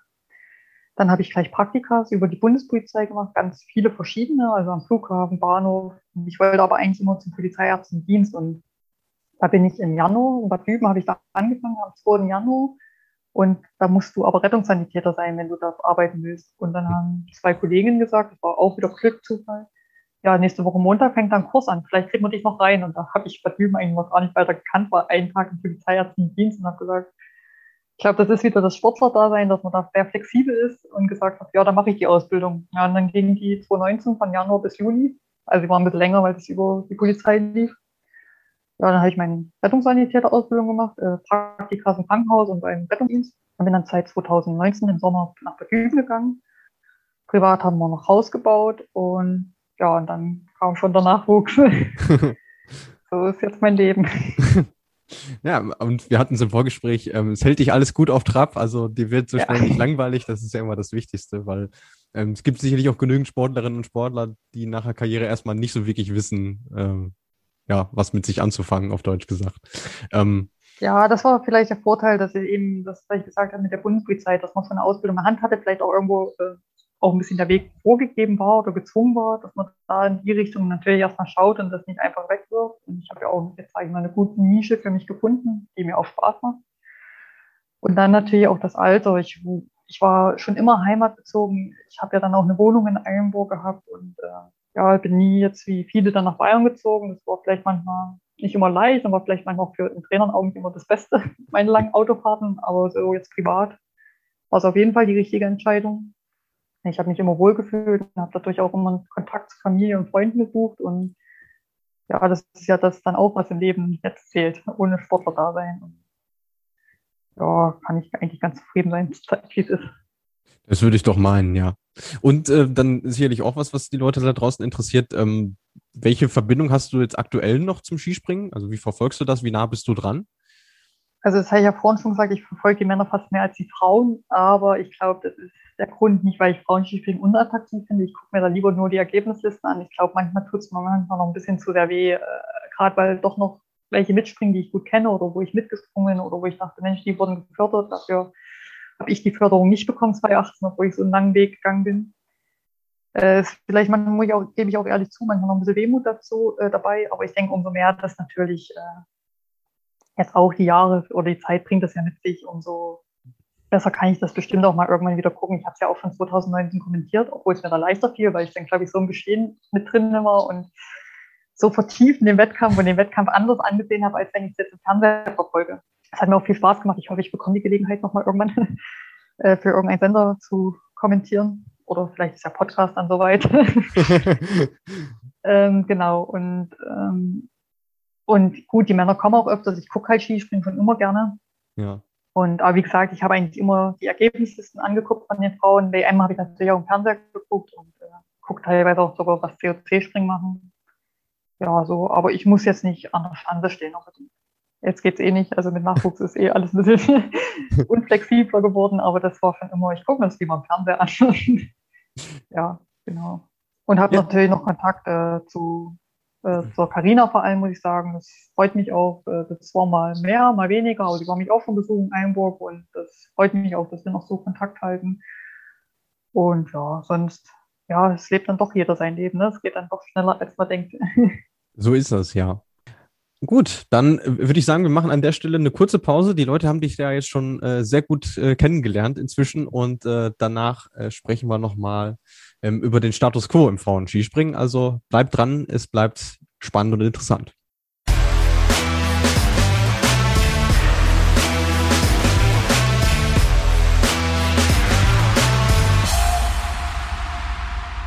Wir sind zurück zum zweiten Teil der Flugshow. Unser heutiger Gast ist immer noch Ulrike Gressler und jetzt äh, wollen wir noch ein bisschen über die aktuelle Situation im Frauenskispringen sprechen. Und ähm, bei uns ein großes Thema bei uns in der Vorbereitung war natürlich das DSV-Team. Ähm, ich glaube, wenn sich jemand mit dem Team auskennt, dann ja auch du, weil du auch lange Zeit ähm, mit dem jetzt Ex-Bundestrainer Andreas Bauer ähm, zusammengearbeitet hast.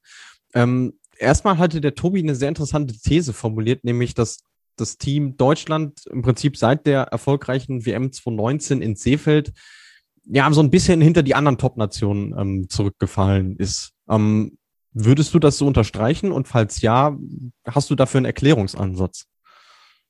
Naja, ich denke, also man muss ja mal sagen, wenn eine Nation, und das muss man ja wirklich sagen, und dann an die Bauer, auch wenn es vielleicht manchmal nur eine vereinzelte Athletin war, aber insgesamt doch immer ein Team, was jetzt seit 2011 eigentlich bei jedem Großereignis eine Medaille gewonnen hat, äh, über so lange Zeit so gut ist und dominiert, ist es auch logisch, dass irgendwann mal wieder vielleicht auch mal ein bisschen der Abfall kommt. Und äh, es ist ja auch so, ich glaube schon, dass das Team insgesamt sich weiter verbessert hat, aber die anderen haben halt eben noch mehr Gas gegeben, weil sie das große Ziel hatten, endlich mal äh, eine andere Weltmeisterin zu stellen, außer einer Karina Vogt oder äh, ein anderes Team natürlich. Und dann muss man auch sagen, wenn man jetzt 2019 das Team anguckt, da war eine Ramona Straub, die dann verletzungsbedingt wieder ausgefallen ist. Dann war ähm, eine Karina Vogt, die danach verletzungsbedingt ausgefallen ist. Und ja, dann geht das halt mal ganz schnell, wenn zwei wegbrechen, andere Nationen Gas geben. Äh, wir hatten ein bisschen Nachwuchsproblem. Ich denke, das hängt aber auch ein bisschen damit zusammen, dass da oben, da oben die Tür oft zu war, obwohl da Andi schon immer ein Trainer war, der, äh, war, der bemüht war, auch den Nachwuchs ranzuholen. Mhm. Ähm, aber da sind wir wieder bei dem Thema, was kann sich ein Frauenschiffspringen noch tun? Es muss unbedingt die zweite Serie besser werden. Dass du gerade auch natürlich für solche Fälle wie mich, die verletzt sind, auch mal eine Saison kriegen, wo du aufbauen kannst, wo du realistische Ziele hast, wo du auch in Ruhe Wettkämpfe bestreiten kannst, ohne dass du gleich den Weltkraftstress äh, ausgesetzt dich fühlst und dann natürlich liefern musst, weil du weißt, wenn du nicht im Weltcup springst, hast du sonst gar keine Wettkämpfe. Ja. Und ich denke, das ist ganz wichtig ähm, für alle Nationen, um Nachwuchs natürlich auch mehr Zeit zu geben, weil ganz viele, hast du mir jetzt erzählt, dass die Lucien Morat aufgehört hat, wo man mhm. auch dachte, die das jetzt so voll der Überflieger jetzt für die Franzosen und vielleicht hätte es ja auch gut getan, einfach da langsam an das ganze Geschehen reinzukommen. Ja, und wie gesagt, ich denke deswegen, äh, die anderen Nationen haben einfach nochmal mehr Gas gegeben, weil die endlich auch mal wieder vor den Deutschen sein wollten. Und dann schleicht sich das manchmal vielleicht auch unbewusst einfach so ein, aber man hat es ja auch ganz gut damals gesehen bei den Österreichern oder auch äh, bei den Deutschen nach Schmidt und Hannawald, äh, wie lange mhm. das dann gedauert hat, dass natürlich auch ein bisschen ein paar Jahrgänge weggebrochen sind. Aber ich denke mal, nichtsdestotrotz, äh, ich meine, sie sind wieder Weltmeister Mixteam, haben wieder eine Medaille mit Andi gewonnen. Ja. Also ganz so schlecht sind sie ja dann auch nicht, wie man es hinstellt. Und klar, jetzt im Einzelnen hatten sie jetzt nicht, äh, gerade bei der WM, nicht viel mitzusprechen. Aber es kann nächstes Jahr schon wieder ganz anders aussehen. Es ist ja eh, finde ich, extrem geworden in den letzten drei, vier Jahren, egal ob bei Männern oder Frauen wie schnell sich das da wirklich wandelt oder es gibt den einen oder die eine Überfliegerin die Saison. Und nächste Saison sind teilweise die, die letztes Jahr alles dominiert haben, sehen teilweise auch keine Möglichkeit mehr, unter die besten zehn oder besten sechs zu kommen. Obwohl dann immer noch auf einem sehr hohen Niveau springen. Ich finde, das ist, ist schon alles noch mal ein bisschen schnelllebiger geworden, bestimmt auch mit dem ganzen Material, weil sobald irgendeine Kleinigkeit nicht mehr passt, äh, kriegt man auch die Sprünge nicht mehr so hin und genauso ist es aber, passt es und man hat die perfekte Abstimmung für sich gefunden, dann fliegt man allen davon. Aber das macht es wieder äh, sehr schwer. Und ja, ich bin jetzt mal gespannt, wie es äh, mit dem neuen Trainer wird, weil du mich gefragt hast, so den Deutschen. Wird auf jeden Fall eine spannende Saison. Ich denke mal, der Maximilian Wächter hat ein sehr schweres Erbe. Also ich hoffe, er kriegt auch die Zeit, auch wenn jetzt Olympia vor der Tür steht. Äh, weil es ja auch das erste Mal Mixed, äh, Mixed Team ja. gibt. Und ich hoffe nicht, dass die Serie dann genau zu Olympia reist zumindest sage ich mal, dass äh, nicht die Medaillenserie reicht. Also, ich meine, wir sind ja ein deutsch-österreichischer Podcast, aber ich glaube, auch im Sinne der gesunden Rivalität hoffen wir das alle nicht, dass, das, dass es dann so kommt. wir ähm, haben kurz vor dem, ja, oder quasi mit dem Beginn des Sommers eine sehr interessante Nachricht aus Norwegen ähm, erhalten, nämlich, dass die die erste gemischte Nationalmannschaft ähm, bilden. Ähm, wir hatten vor zwei Wochen Eva Pinkelnick zu Gast, die gesagt hat, ja, das ist mal wieder typisch, dass die quasi so ein bisschen die Vorreiterrolle ähm, übernehmen, einen Schritt weiter denken als alle anderen. Ähm, wie hast du denn reagiert, als, als du davon gehört hast? Ich höre gerade von dir davon. Ach, tatsächlich, okay. Aber gut. ich muss sagen, jetzt ist ja auch Frühling und äh, also ich interessiere mich für den Sport und so, aber ja, weil wir sind auch gerade im Alltag andere Dinge erstmal, wo ich kaum zum Fernseher gucken komme und jetzt arbeite ich auch wieder richtig. Aber ja, jetzt, wenn ich das so höre, ich denke mal, dass die zusammen trainieren und alles, oder? Das, genau, äh, ja, ja. Genau. Das, das, machen sie schon länger, aber ähm, sie haben jetzt, jetzt auch gesagt, sie, die Frauen kriegen die, kriegen die gleiche Förderung wie die Herren und alle, alles wird gleich gemacht sozusagen, ja. Das finde ich super, was, was anderes kann man ja nicht dazu sagen. Und äh, ja, ich denke auch, dass das manchmal, äh, in, also jetzt in jedem Team nicht schlecht wäre, wenn man auch einfach mehr Kontakt zu den Männern hätte, also auch mal mehr trainiert, weil das war jetzt wirklich auch in den letzten Jahren, ich weiß jetzt nicht, wie es die letzten zwei Jahre war, wo ich dann, gerade wo die Weltcup-Saison anfing, ja, man so wenige Weltcups zusammen hatte oder auch dann sich punktuell nur Mixteam mal getroffen hat, und das was aber eigentlich immer schöne Ereignisse waren oder auch schöne Erlebnisse. Und ich denke, man kann immer voneinander lernen. Genauso klar haben wir vielleicht erstmal ein bisschen mehr Vorteil von den Männern, weil die schon auch mal auf einem ganz anderen hohen Niveau mit, äh, mit äh, anderen mit Anzug und so zusammenarbeiten. Ja. Aber ich denke, die Norweger haben das wieder gut erkannt, dass man auch vielleicht ein paar Sachen von den Frauen lernen kann. Und wenn äh, weil man sagt ja auch bei manchen, dass die technisch sogar besser springen, weil wir ja nicht so viel Kraft haben. Und ich denke, das ist immer ein gutes Geben und Nehmen. Also man kann ja immer nur voneinander lernen. Und wenn man, und wenn man aus Fehlern lernt. Also. Ja, Also das ist auch das, äh, was man aus, aus Norwegen zu dem Thema hört. Ähm, es haben sich, waren sich alle ähm, einig, dass der Nutzen ähm, größer ist als, als die Nachteile davon. Und ähm, ja, ich, bin ich bin mal gespannt, wann dann andere Nationen nachziehen. Und ich ähm, denke gerade auch mit Anzuggeschichte, das ist ja so extrem geworden oder auch mit der Stab, also mit Material. Ja. Und ich denke mal, dass man sowohl Männer als auch Frauen, man wird vielleicht auch nicht so schnell betriebsblind. Ne? Man ist ja dann immer nur, sage ich mal, auch die Männer in ihrem Fokus. Aber wenn sie dann doch mal bei den Frauen gucken, wie da die Anzüge vielleicht geschneidert werden oder äh, wie da Herangehenweisen sind und genauso andersrum, mhm. verliert man ja vielleicht auch mal ein bisschen den Tunnelblick. Und das ist ja, denke ich, extrem wichtig, auch andere Reize zu setzen, gerade für Sportler, die schon lange dabei sind, auch wenn der Maren Lumpi, die eigentlich auch schon alles gewonnen hat, auch damit einfach wieder andere Reize zu setzen, einfach weil natürlich die Trainingslage ganz anders stattfinden. Ja, 100%ig. Ähm, super Stichwort, was du jetzt gerade wieder angesprochen hast, ähm, Mixteam. Wir haben jetzt in der kommenden Weltcup-Saison das erste Mal ein Mixteam auf einer Großschanze, nämlich in Willingen. Oh, Und, da bin ich gern gesprungen. ja, du hast auch eine Geschichte mit, mit Willingen, die den Leuten vielleicht auch nicht so äh, bekannt ist. Vielleicht kannst du die noch mal kurz erzählen. Äh, genau, das war 2010. Wir durften ja nicht zu, zu den Olympischen Spielen und nach Villach äh, bin ich dann direkt, weil ich mit Michael Schmidt, also er macht ja die Vorspringer immer, äh, guten Kontakt hatte. Das kam auch durch die WM 2009. Und ja, ich immer schon mal Willingen, also eigentlich Skifliegen wollte und 2010 war ich ja auch in super Form, also da hatte ich auch, da habe ich mir das auch vollkommen zugetraut und ja, das nächste Bessere oder was an Skifliegen noch rankommt, ist eben Willingen. Ja. Der hat das damit organisiert, weil ich glaube, an dem Wochenende noch Weltcup waren Willingen, da war die Chance top präpariert. Dann haben wir da fünf, sechs Sprünge gemacht. Und der eine Sprung hat er mir damals gesagt, das ist natürlich kein offizieller Schanzenrekord äh, für die Frauen gewesen, weil es natürlich nur ein Training war. Der war halt 146 Meter gegangen und äh, viel weiter kann man ja fast nicht springen, wenn man nicht noch Skifliegen geht. Und ja. den Sprung, den weiß ich heute noch, den habe ich heute noch, wie der sich angefühlt hat. Ja, genial. War jetzt auch bis zu dieser Saison immer noch der weiteste jemals gestandene Sprung einer Frau auf einer Großschanze. Muss man ja, wie gesagt, erwähnen. aber er war halt nicht offiziell oder ja, es waren halt nur wenige Zeugen dabei. Aber das kann dir keiner mehr nehmen. Das ist doch ja. großartig. Äh, wenn wir eh schon bei dem Thema sind, Großschanzen springen. Ähm, ich hatte im Anfang April, als ähm, Sarah Hendrickson bekannt gegeben hat, dass sie zurücktritt, habe ich mit ihr gesprochen und sie sagte, ja, das, ist, das Ziel fürs Frauenskispringen muss sein, dass im Weltcup 50 Prozent Normalschanze, 50 Prozent Großschanze im, im Kalender stehen. Ähm, wie stehst du dazu?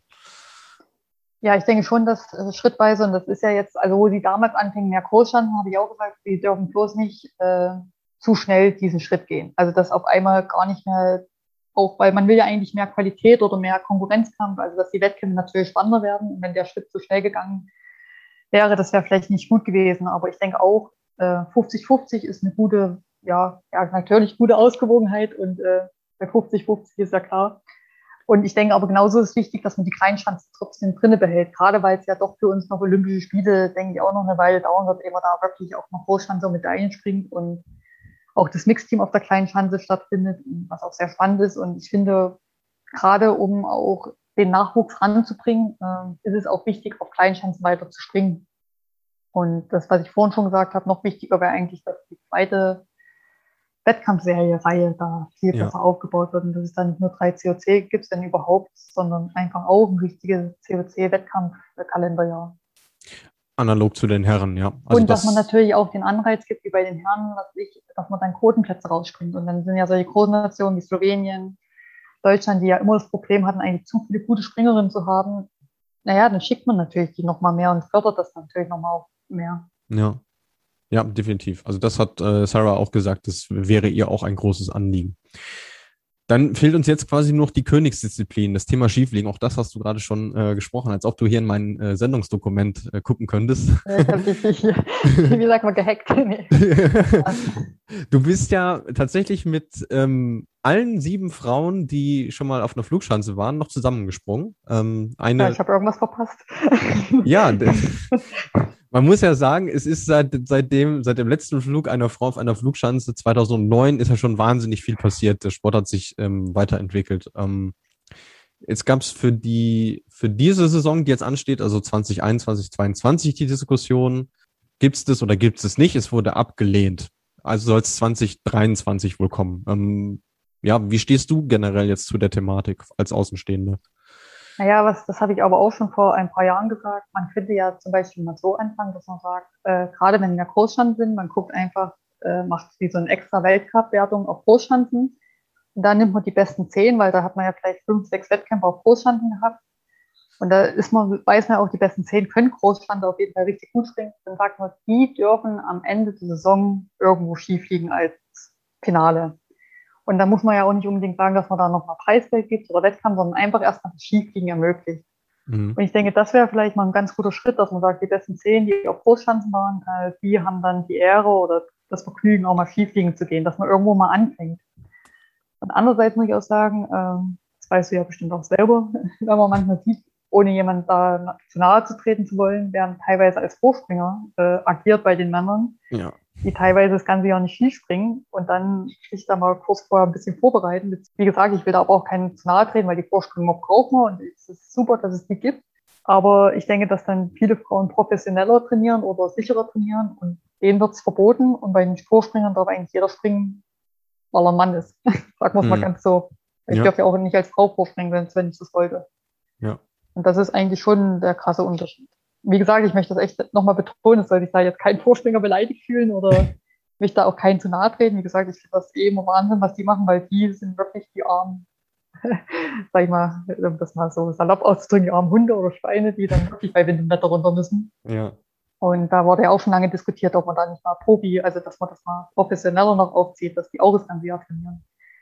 Also ja eine andere Geschichte. Und ähm, ja, das finde ich eigentlich irgendwo das Gemeine. Ne? Wenn man Mann ist, darf man sich da, sag ich mal, anbieten als Vorspringer und als Frau, die das ganze Jahr trainiert und Großstand bringt, äh, dürfte das nicht. Und ich denke mal, äh, jetzt auch ein gutes Beispiel, den Tande ist das ja leider passiert, den Sturz, äh, oder auch Morgenstern und auch gerade der Tande ist einer der besten Skiflieger. Ja. Und selbst so einen passiert sowas. Also wenn das jetzt einer Frau passiert wäre, man stellt sich vor, Plan, es wäre Schiefliegen gewesen, einer Frau passiert so ein Sturz, dann hätte wieder jeder gesagt, die Frauen sind doch noch nicht so weit. Und hm man, das ist eben auch eine Risikosportart und man kann eh nicht verhindern oder wenn sowas passiert. Man kann zwar minimieren und man kann dann auch nur hoffen, dass wirklich die Trainer mittlerweile so weit sind und, und auch die Athleten zu sagen, okay, die können wirklich schief gehen, denen traue ich zu. Und es gibt Athleten, die sind einfach noch nicht so weit, die damit auch mit den, ich glaube, der Domin, da haben sie auch länger gewartet, weil der so einen aggressiven Sprungstil hat. Ja, richtig, ja. Und ich denke mal, die eine Maren Lumbi, auch die Raschko, äh, ich denke auch eine Karina Vogt in Bestzeiten, ähm, Katharina Althaus, ja, eigentlich so eine Sarah Takanashi, die auch jetzt jahrelang vorne mit da rumspringen, mit dominieren. Ich denke, die sind alle bereit, Ski zu fliegen und würden das auch gut meistern. Man tut ihnen auch nicht unrecht, wenn man sagt, ähm, dass, dass sie das alle absolut realistisch einschätzen. Also auch da wieder ähm, Eva Pinkelnick zitiert, die vor zwei Wochen bei uns gesagt hat, ähm, uns ist allen sehr wohl bewusst, dass wir keine 30 zusammenbekommen, ähm, die schief liegen könnten, aber 10 bis 15 und dann auch in einem ähnlichen System, wie du das gerade angesprochen hast. Ähm, warum denn eigentlich nicht? Und wenn man erstmal gar keinen Wettkampf draus macht, sondern einfach genau, nur ja. klar erzählen, dann die, wenn jemand ja. 200 springt, der raus ist, dann offizieller Rekord, oder kann man sagen, an dem Tag für den weitesten Sprung oder wie auch immer, aber man muss ja nicht gleich einen Wettkampf machen, sondern einfach mal, ja, einfach, das ist jetzt dann für die Frauen eine Belohnung eigentlich. Und ich glaube, mhm. die wenigsten ja das scheißegal, ob es da an dem Tag Preisgeld gibt, ob es da noch Weltcup-Punkte gibt oder sonst irgendwas. Hauptsache, sie dürfen mal. Und dürfen ja. vielleicht mal auch auf Weidenjagd gehen und sagen, ich bin 200 Meter gesprungen oder ich war die erste Frau über 200 Meter. Klar, da kannst du dann oben knobeln, wer doch zuerst fliegen.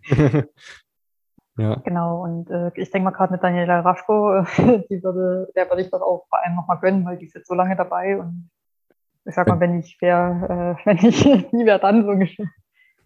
Ja, also bei der kann man, glaube ich, auch guten Gewissens die Theorie vertreten, dass die nicht aufhört, bevor sie das nicht nochmal machen darf. Ich glaube, die hört nie aufhören. Gut, wir haben den Nuriaki Kasai des Frauenskisprings damit gefunden. Wir haben in, äh, es hat sich bei uns in letzter Zeit eingebürgert, dass wir ähm, Fragen zugeschickt bekommen ähm, von mehr oder weniger prominenten Leuten und wir haben zum Thema Skifliegen eine Frage zugeschickt bekommen von jemandem, den du auch sehr gut kennst. Ähm, ich würde sie dir mal vorspielen und dann äh, sind wir mal gespannt auf deine Antwort. Hallo liebe Uli, hier ist Roman Knoblauch. Ich freue mich von dir zu hören und ich freue mich, dass du gleich eine hoffentlich sehr erschöpfende Antwort auf meine Frage geben kannst. Es geht um das Skifliegen. Ich weiß, seit vielen Jahren wollen auch die Damen endlich mal auf den ganz großen Backen, wollen mal 200 und mehr Meter fliegen und das natürlich bei einem ganz offiziellen Wettkampf. Einige Herren sträuben sich noch dagegen. Jetzt soll es ja in der übernächsten Saison einen Kombinationswettkampf bei den Kombinierern geben von einer Flugschanze. Das hat ja dann wenig mit Gleichberechtigung zu tun. Traut man den Damen im Jahre 2022, 2023 immer noch nicht zu, von einer Flugschanze bestehen zu können? Bin gespannt auf deine Antwort. Lass es dir gut gehen. Wir hören und sehen uns bei Eurosport in der nächsten Saison. Liebe Grüße. Uh, hey, lieber Roman, äh, danke für deine Frage. Ja, ich hoffe ja, dass wir uns dann bei Eurosport sehen. Das äh, kannst du ja dich jetzt drum kümmern. und auf deine Frage hin, ja, wir scheinen den Frauen ja nicht zugetraut. Also eigentlich hast du es ja selber schon ganz gut beantwortet. Äh, es scheint, ich bin da immer noch welche der Meinung, dass äh, die Frauen das nicht können. Ich bin aber manchmal noch geneigt zu sagen, dass wir das nicht können, aber ich springe ja gar nicht mehr. das merke ich auch oft, dass ich immer noch von mir rede. Und ähm, ja, das äh, mit den nordischen Nationen finde ich interessant, dass die das jetzt auch dürfen. Auch zu Recht natürlich. Und da wäre doch dann der richtige Zeitpunkt gewesen, nicht, dass die Frauenkombinierer noch eher fliegen als die Springerinnen. Na ja, gut, wenn sich die FIS an ihre eigenen Vorgaben hält, dann äh, passiert ja beides in der gleichen Saison. Also vielleicht. Ähm, ja, eben das. ja, vielleicht, äh, vielleicht kann man sich ja darauf einigen. Dann kommen wir jetzt ähm, so langsam zum Ende. Du hast uns aber noch äh, was mitgebracht. Ähm, und zwar was äh, gar nicht so uninteressantes, wie ich finde, denn ähm, es steht am 9. Oktober die 25. Vogtland Sportgala statt. Moderiert unter anderem von RTL-Nachrichtensprecherin Ulrike von der Gröben. Der eine oder andere wird sie vielleicht kennen. Und ähm, anlässlich dieser Jubiläumsausgabe werden nicht etwa die äh, besten oder beliebtesten Sportlerinnen des Jahres, sondern der letzten 25 Jahre gesucht. Und wie du uns erzählt hast, bist du, ähm, stehst du mit zur Wahl. Du guckst immer noch so ein bisschen ungläubig. Nee, äh, alles gut. Ja, natürlich freue ich mich, weil ich sag mal, ich bin ja keine Original-Vogtländerin, aber ich bin ja im Zingtal gestartet und ganz am Anfang, äh, wer immer noch dabei ist, weiß ja, dass ich erwähnt habe, wie schön es im Zingtal war und dass ich auch immer noch den Kontakt suche. Und ja, auch viel dem Vogtland oder den Vogtländern zu verdanken habe und ich auch sehr gerne für den Verein gesprungen bin. Und irgendwie ist jetzt natürlich schon der Ehrgeiz in mir geweckt, äh, da auch ganz vorne mit dabei zu sein, obwohl ich weiß, wie schwer das ist, weil äh, natürlich halten die Vogtländer natürlich auch zusammen und kann ich ja auch verstehen. Und ähm, aber ich hoffe, dass ich vielleicht eine kleine Chance habe. Und äh, ehrlich gesagt weiß ich noch gar nicht, wie jetzt das Wahlsystem aussieht, ob das online ist, ob das nur über Zeitung ist. Ähm, ich hoffe, ihr werdet dann verlinken, wenn es online ist. Und ich werde natürlich auch darauf aufmerksam machen.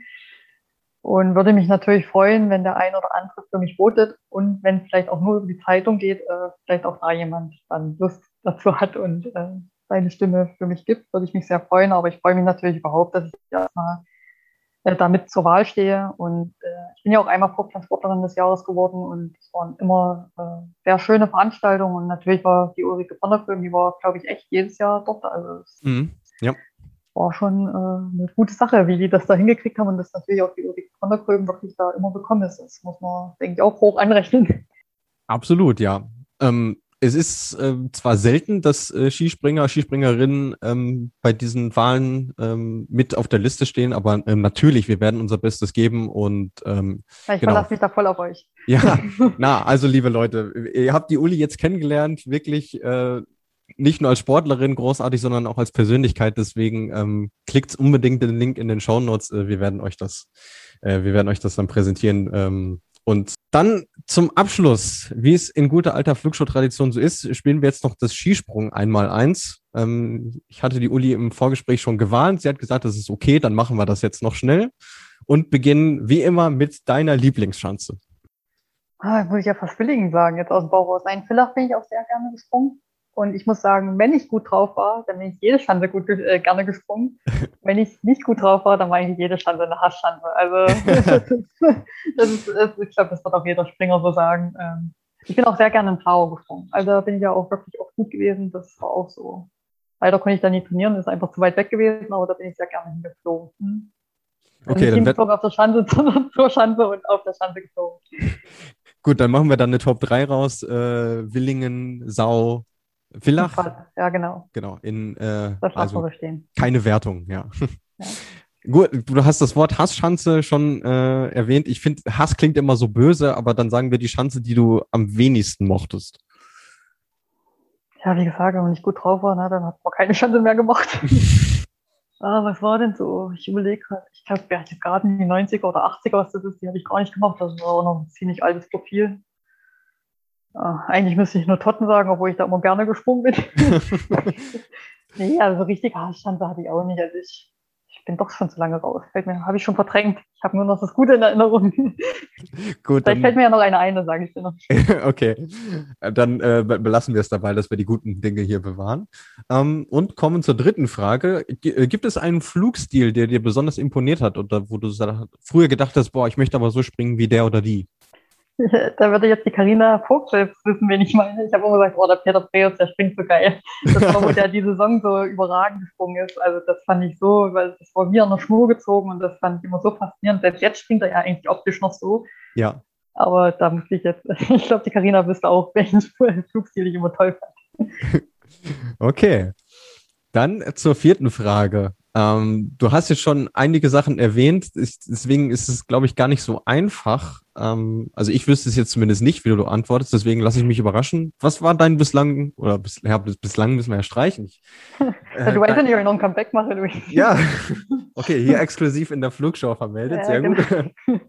Dein schönster Karrieremoment. Hm, also es gibt eigentlich viele schöne Momente und ich also ich, ich habe immer so gesagt, die Medaille in Liberec, aber eigentlich muss ich sagen, ich will das gar nicht auf den einen Moment so festlegen. Wie, was ich vorhin gesagt habe, die COC-Zeit war eine super Zeit. Ähm, die Japan-Reisen, die Amerika-Reisen fand ich immer grandios. Also wirklich, das waren so tolle Wettkämpfe und Orte und Menschen, die man da kennengelernt hat. Und ich denke, also mein größter persönlicher Erfolg war bestimmt das Comeback nach dem Unfall. Das, äh, denke ich, ja, für mich natürlich, weil das so ein harter, langer Kampf war gegen so viele Windmühlen und hm.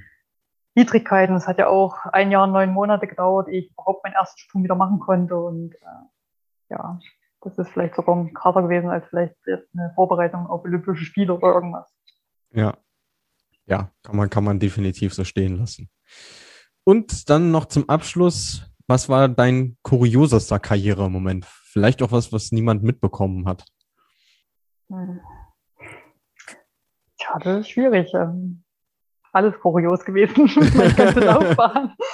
Vom Flachland als Mädchen nach Klingenthal äh, zur Bundespolizei und dann äh, ja, zu Olympischen Spielen. Das kann man, glaube ich, so stehen lassen. Das war alles kurios. Habe ich ja. jetzt nicht so direkt. Also ich weiß jetzt nicht, was da so andere geantwortet haben. Ähm, war jetzt nicht irgendwie, wo ich sage, ich habe irgendwie einen Schiff verwechselt und vergessen und trotzdem gesprungen, hatte ich alles nicht. Also ich würde das so stehen lassen, wie ich gesagt habe, meine Karriere.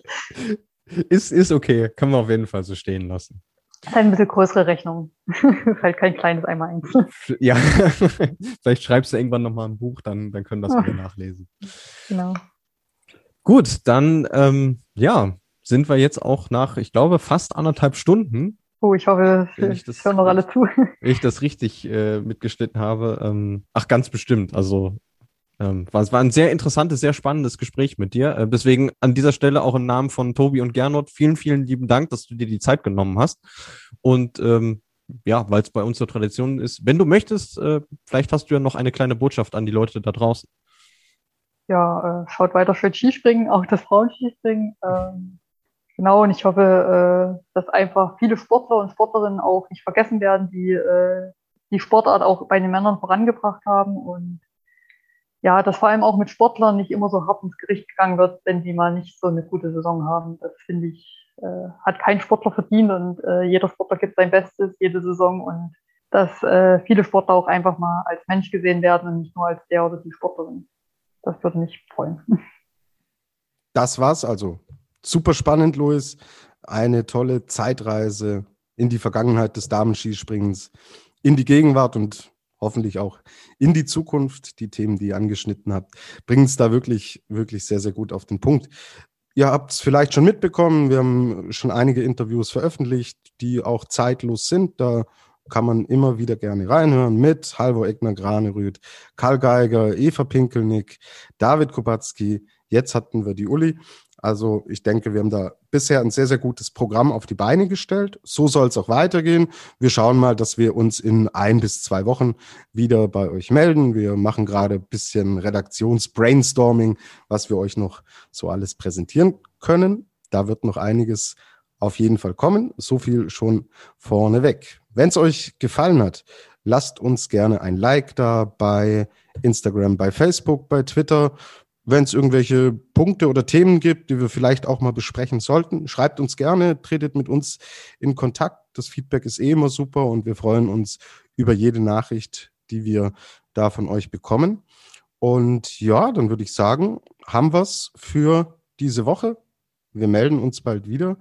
Und das letzte Wort gebührt dem Mann, der unsere Vorbesprechung dann im Alleingang super gut umgesetzt hat. Er war ja Gott sei Dank nicht alleine, die Uli war dabei, aber hervorragende Folge. Luis, deswegen das Beste kommt zum Schluss. Jo. In diesem Sinne, also genießt äh, den warmen Sommer da draußen, aber hoffentlich nicht zu lang. Bleibt alle gesund vor allem und dann hören wir uns auch schon bald wieder. Bis dahin, fliegt soweit es geht und tschüss.